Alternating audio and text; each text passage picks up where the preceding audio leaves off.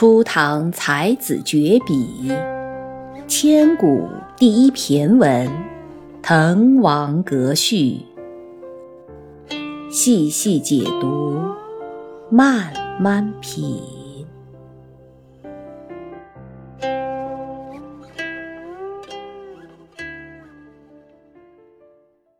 再往下，滕蛟起凤，孟学士之词宗。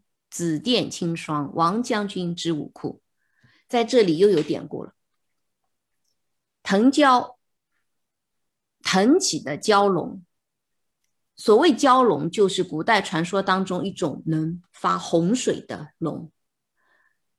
腾蛟起凤，宛如蛟龙腾跃，凤凰起舞，来形容人才的众多。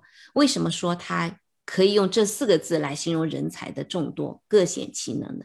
根据《西京杂记》的记载，董仲舒他曾经梦到有蛟龙入怀，晚上做梦的时候，蛟龙过来，梦到了蛟龙入怀之后，所以他才做出了《春秋繁露》这部著作。杨雄他写了《太玄经》。也梦到了有凤凰停留在他写的《太玄经》上，轻而灭，就凤凰出现很快就消失了。所以他用“腾蛟起凤”这四个字里面，其实它含了两个典故，形容大家的人才之高。孟学士之词宗，学士是朝廷掌管文学文章。撰著的一些官员是文官，词宗是文坛的宗主，也是指文坛的领军人物。所以文坛上众望所归的孟学士，这个孟当然是指一个虚指，嗯，他具体是说那个时候很有名的孟学士，但具体是哪一个人，历史上面有各种说法，但是没有一个很确切的说是谁。孟学士他的文章的词采有如蛟龙腾空、凤凰飞舞那样绚烂夺目。紫电青霜，王将军之武库也有典故。紫电青霜指的都是两枚剑的名字。根据《古今注》里面说，孙权也就是吴国的大皇帝，孙权有宝剑六，二曰紫电，他有六枚宝剑。第二枚宝剑叫做紫电，《西京杂记》里面的记载呢，他说高祖刘邦斩白蛇剑，刃上常带霜雪，所以这支剑又叫做青霜。紫电青霜指的就是孙权和刘邦的两枚非常有名的剑。王将军之武库，王将军跟孟学士对应啊，也是名字不详的。姓王的一位将军，武库指的是武器库。王将军的武器库里面，他的兵器库里面藏有很锋利的宝剑，那是想说明什么？前一句说的是文官的文采之耀眼，后一句说的是武将的勇武和韬略，这个也是夸。所以他上上下下的夸每一个人都不希望被漏掉。家君作宰，路出名区。宰，古代呢是指官吏的意思。宰者，官也。这个是在《周礼》里面的一个记载。为什么说家君作宰？他的家君是谁？指他的父亲王勃的父亲做官。那在哪里做官呢？因为王勃犯了错误，连累了他的父亲，父亲就被贬到现在的越南以前的交趾县去做县令了。路出名区，因为探望父亲，我路过了这个很有名的地方。这个很有名的地方就是洪州，就是滕王阁所在的地方。童子何之？躬逢胜饯。这个其实是一个宾语前置。童子何之？其实是童子之何？小孩子年纪轻轻的年幼的人知道些什么啊？恭逢甚见，恭逢是一种很谦卑的一种说法，逢正好碰上了，我却很有幸碰上了，能够参加这样一场盛大的宴会。盛见就是盛大的宴会的意思。那在这里呢，老朋友知道哈，我会给大家出个谜语：童子何知，躬逢圣饯？这八个字来打一个古人的名字，谜底是两个字。我们在下一次讲课的时候公布给大家。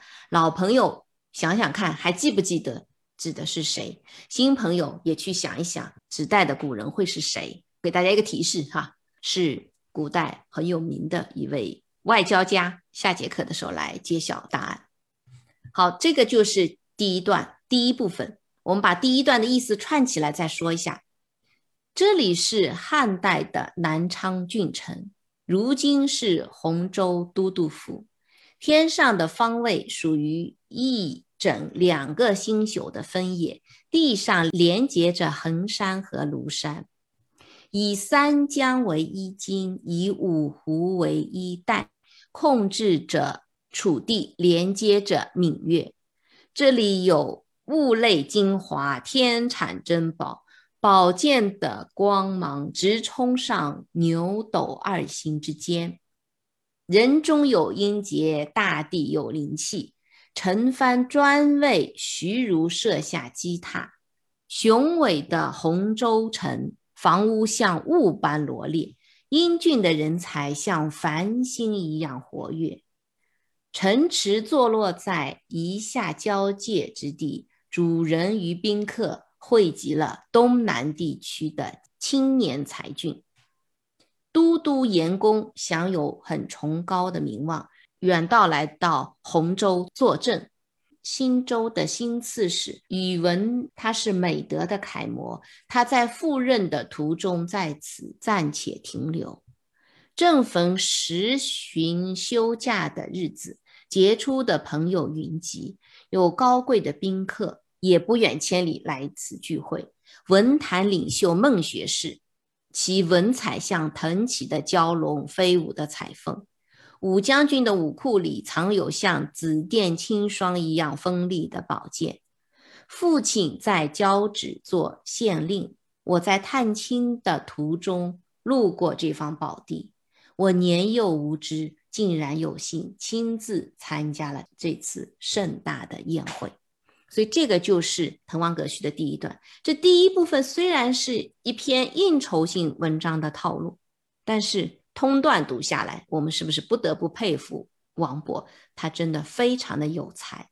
他在开篇的时候，他没有直接去写滕王阁上的宴会有多繁华，他没有去写滕王阁有多漂亮，而是不落俗套、气势很高卓的去写豫章故郡、洪都新府。他写孟学士之词宗、王将军之武库，他写。这里宴会上面宾客云集，尽东南之美，高朋满座，盛友如云。然后在最后一句，他把自己为什么来到这场宴会的缘由也大致说了一下。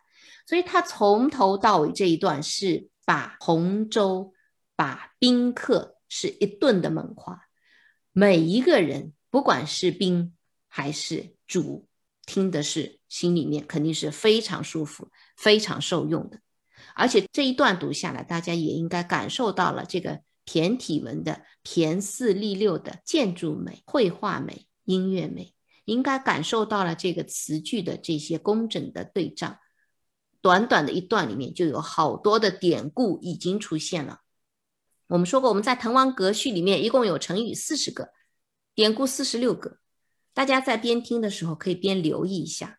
结合之前我给大家发的整篇的文章，大家自己可以先来找一找有哪些成语，有哪一些典故，看看是不是能够找齐。所以这个是第一段，第一部分它其实只是一个开篇而已，开篇已经写的非常的精彩，下面更精彩。我们来继续第二段。